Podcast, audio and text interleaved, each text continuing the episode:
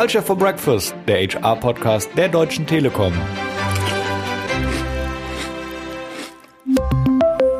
Willkommen zum Podcast Culture for Breakfast, euer HR-Podcast der Deutschen Telekom. Heute soll es um das Thema Respekt und Integrität gehen oder auch die Sprache dahinter.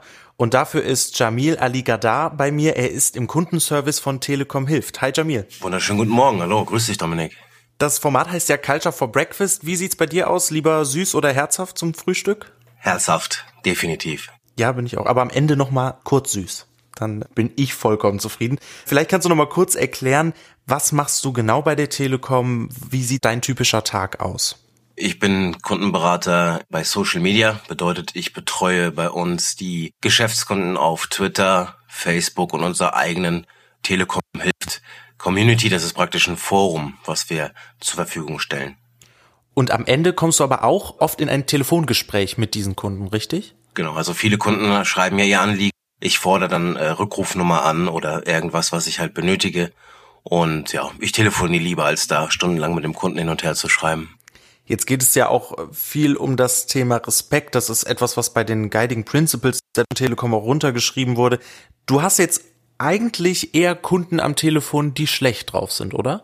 Naja, im Großen und Ganzen ja, ist das eigentlich eher so eine 50-50-Geschichte. Aber klar, es gibt natürlich viele Kunden, die im Internet ihren Frust breittreten. Klar ist ja auch das Einfachste, das im Internet zu machen. Das ist für den Kunden fünf Sekunden und schon schießt er diese Nachricht raus. Aber im Grunde genommen ist es eigentlich ein großer Mix. Ja. Und wenn du sie dann am Telefon hast, hast du aber das Gefühl, die sind jetzt quasi nicht mehr so schlecht drauf, wie es im Internet vielleicht rüberkommt. Nein, überhaupt nicht. Nein, am Telefon sind die alle ganz handzahm. Wir haben vorher ein bisschen gequatscht. Du hast äh, gesagt, so schwierige Fälle magst du eigentlich, also diese Fälle zu lösen. Genau, also am liebsten sind mir eben Eskalationskunden, weil da steht man natürlich nochmal ja, vor einer doppelten Herausforderung, weil wenn du es dann schaffst, wirklich das zu lösen oder das Anliegen, was der Kunde gelöst haben möchte, weil unsere Lösung ist ja nicht immer die Lösung, die der Kunde sich vorstellt, aber wenn das eben gelöst ist im Sinne des Kunden, dann gehen wir beide meistens mit einem Lächeln raus und das bestätigt mich dann auch nochmal in meiner Arbeit. Der Kunde ist zufrieden, ich bin zufrieden und dann kommt schon der nächste.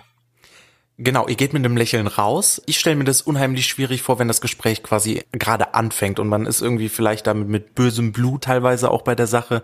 Wie schaffst du das quasi da auch immer freundlich, immer respektvoll zu sein, auch wenn du zum Beispiel weißt, äh, in dem Moment, würden wir jetzt privat aufeinandertreffen, würden wir uns überhaupt nicht verstehen. Puh, sehr schwierig. Ich bin halt äh, der Typ, der halt sofort beim Kunden auf die Beziehungsebene geht, ja dass man praktisch auf einer Wellenlänge ist. Ich natürlich schon das Ruder in der Hand habe und auch mein Gesprächsanteil höher ist als das vom Kunden. Aber am Ende des Tages ist es halt wichtig, dem Kunden eben klar zu machen, ich verstehe das, was er jetzt hat oder das, was eben schiefgelaufen ist. Aber ich nehme ihn an die Hand und ich übermittle ihm halt das Gefühl, dass er sich bei mir sicher aufgehoben fühlt. Der Lieblingsspruch aller Kunden, die ich bisher jetzt bearbeitet habe, ist natürlich immer, sie können ja nichts dafür, aber, ja. So fängt das ja meistens an. Aber mittlerweile nehme ich das eher als Schmunzeln dann auf und ja. Ich will mich gar nicht rausnehmen. Ich glaube, ich habe den auch schon mal in, in einem Hotline-Gespräch, sage ich, sage ich mal, ähm, gesagt. Warum kannst du ihn jetzt besonders nicht mehr hören? Naja, am Ende des Tages ist es ja nur ein Hilferuf. Ja? Sie können ja nichts dafür, aber. Also ich finde schon, dass ich was dafür kann, weil ich bin jetzt derjenige, der dafür sorgt, dass das Anliegen gelöst wird. Also bin ich schon derjenige, der da was für kann. Weil wenn ich es eben nicht lösen kann oder eben kein Lösungsansatz oder wie auch immer das dann verfährt, das Anliegen, bin ich der Verantwortliche. Bedeutet also, ich kann schon was dafür. Vielleicht nicht das, was bisher gelaufen ist, aber spätestens an dem Zeitpunkt, wo ich den Kunden halt anrufe, dann ist es eben mein Bier. Wenn einem eine Person gegenübertritt, man die andere Person sieht, dann hat man ja schon so ein bisschen die Ahnung, wie diese Person auftritt, vielleicht welche Werte sie auch vertritt. Du hast nämlich eben gesagt, dass man sehr schnell auf eine Wellenlänge kommt. Also wie fängst du da an? Erstmal duzen, siezen, was ist da so dein Schema mit einer völlig fremden Person auch? Also im Grunde genommen fängt es ja schon im Eingangstor auf den jeweiligen Social Media Plattformen an. Wenn der Kunde mit einem Du reinkommt, ja, also oder ihr euch, ja, dann bleibe ich auch beim Du, da frage ich erst gar nicht.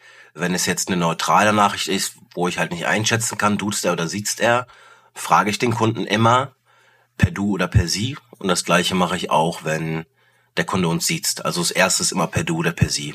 Ich bin meistens per Du. Also in 98, 99 Prozent der Fälle ist immer per Du. Und jetzt kommt ihr dann natürlich auch teilweise in längere Gespräche. Wie, wie lange dauert so ein Standardgespräch bei dir, wenn, wenn ihr da zusammen an der Leitung seid?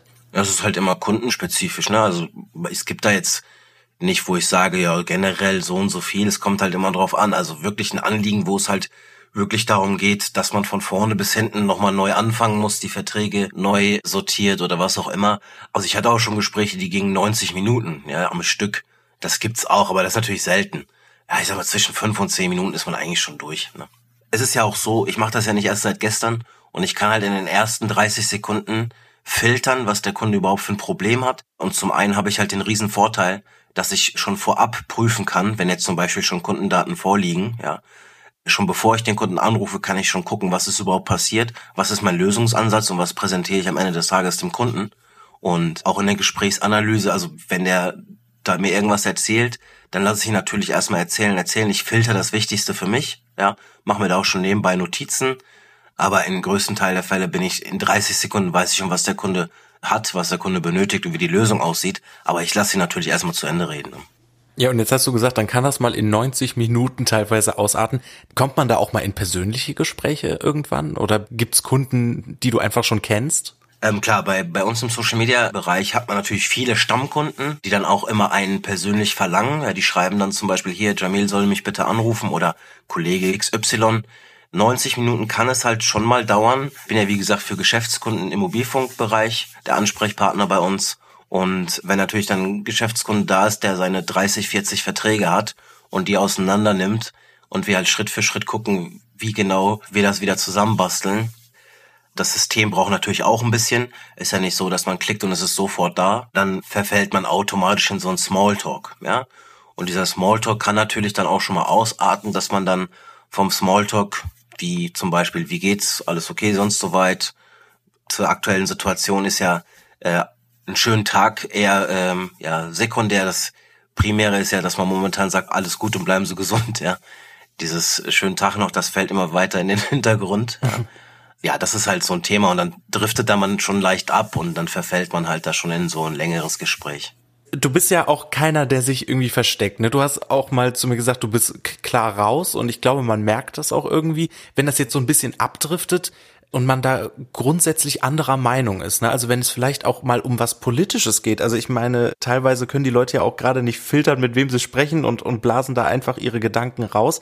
Wenn du da jetzt grundsätzlich anderer Meinung bist und eigentlich ja so ein Typ bist, der gerade rausspricht, ist das dann für dich schwierig, quasi diese Mitte zu finden zwischen, das ist jetzt meine Meinung, das möchte ich dem jetzt auch einfach mal ins Gesicht sagen und ich bin hier halt als Vertreter der Telekom unterwegs. Ist das für dich eine schwierige Gratwanderung? Nee, also klar, ich stehe natürlich mit dem Telekom auf der Brust auch an der Front, um das alles zu klären.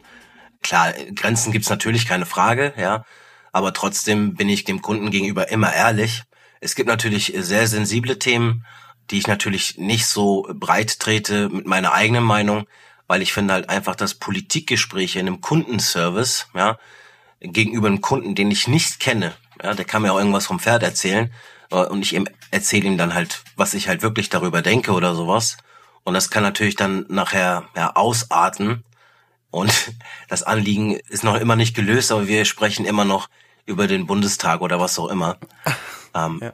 Ich, ich habe natürlich mein Statement dazu. Äh, Politik ist halt einfach ein sehr, sehr, sehr schwieriges Thema, besonders jetzt zur aktuellen Zeit.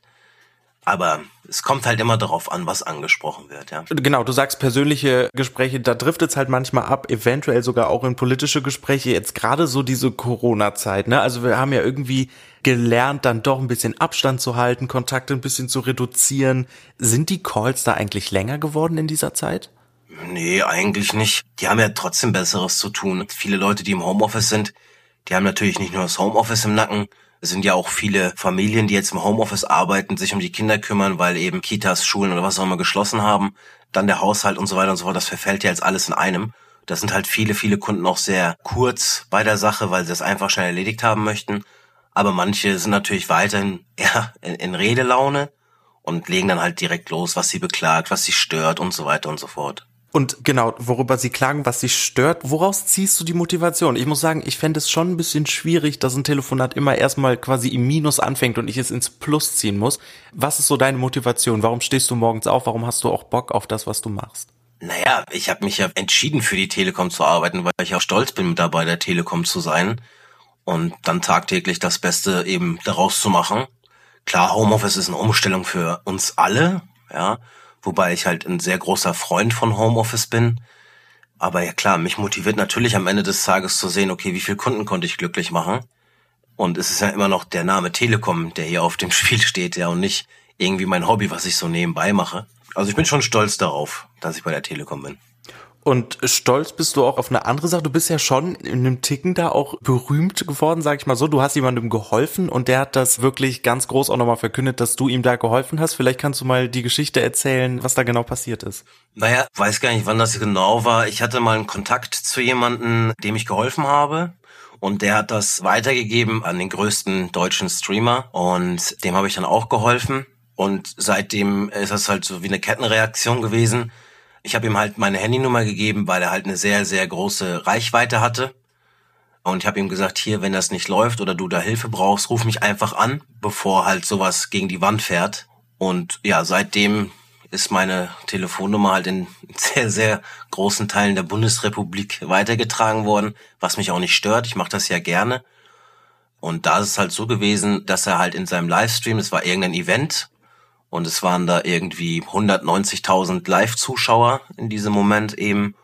Und da hat er halt erwähnt, hier, wenn ihr irgendwas braucht, ich habe hier Kontakte zur Telekom, Jamil, der regelt das und so weiter und so fort. Egal was ich habe, ich rufe ihn an, das wird sofort erledigt. Und sowas bestätigt mich natürlich auch in meiner Arbeit. Äh, dadurch habe ich sehr, sehr viele kennengelernt, die mich anrufen. Äh, sehr, sehr viele berühmte Leute, mit denen ich mittlerweile auch schon befreundet bin. Und ja, wie gesagt, es bestätigt mich. Ich weiß, dass ich das gut mache. Und ja, es macht Spaß. Du bist quasi der, dem die Promis vertrauen. Hättest du das jemals gedacht, dass das passiert, als du so bei der Telekom angefangen hast, dass du irgendwie in, in, in diese Kreise kommst, sag ich mal? Nee, auf gar keinen Fall. Es ist halt natürlich auch ein Unterschied. Ich meine, ich mache ja auch viel neben der Arbeit für die Telekom. Also nicht jetzt im ganz normalen Tagesgeschäft, sondern auch, wenn ich praktisch an dem einen Rechner fertig bin und ich habe Anfragen weiterhin, dann mache ich das auch privat. Ähm, aber es macht trotzdem Spaß. Also es ist nicht so, dass ich mich darüber beschwere, dass sie mich in meiner privaten Zeit anrufen. Ich habe zum Beispiel letztes Jahr auch im Urlaub Verträge verkauft und an den Mann gebracht. Und das läuft dann halt auch irgendwann von automatisch. Die sagen, hier, bist du der und der? Ich sag ja. Die sagen, okay, ich bin der und der. Ich so, cool, schön dich kennenzulernen. Kannst du das und das? Ich sag, ja, kann ich. Und das war's dann auch schon. Das ist halt mittlerweile so geworden, die rufen an, sagen, was kostet, ich sag das und er sagt, mach.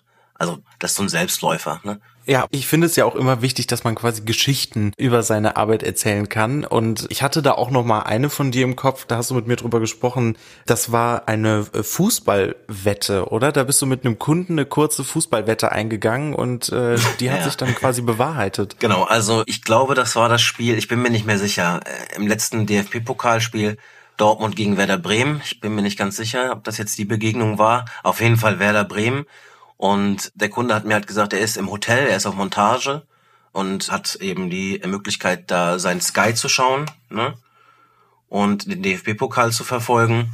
Und hin und her, und da sind wir natürlich ein bisschen das Thema Fußball abgedriftet und dann hat er mir halt erzählt, Werder Bremen hat noch nie gegen Dortmund oder in den letzten, was weiß ich, wie viele Jahren da äh, gewonnen.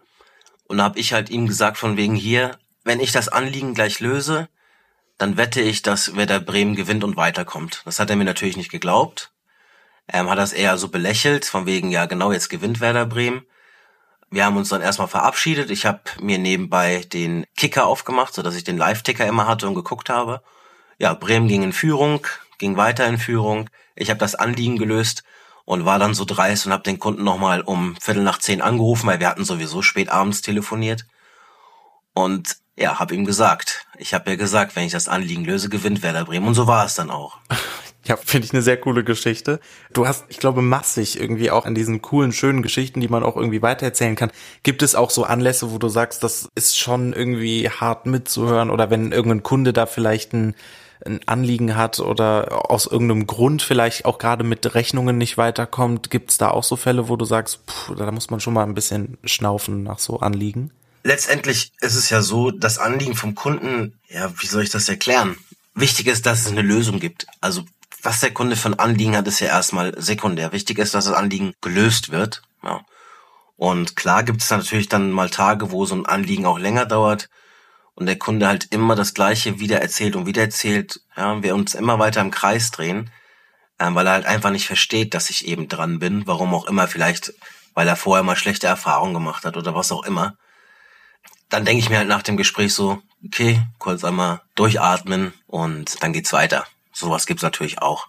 Aber im größten Teil es ist eigentlich alles entspannt. Und wir haben ja durch diese Social Media Arbeit natürlich immer den Vorteil, dass wir im Vorwege, bevor ich den Kunden überhaupt anrufe, ja, mich schon vorher schlau zu machen, sämtliche Abteilungen zu kontaktieren, Dinge in Bewegung zu bringen, die der Kunde gar nicht mitbekommt.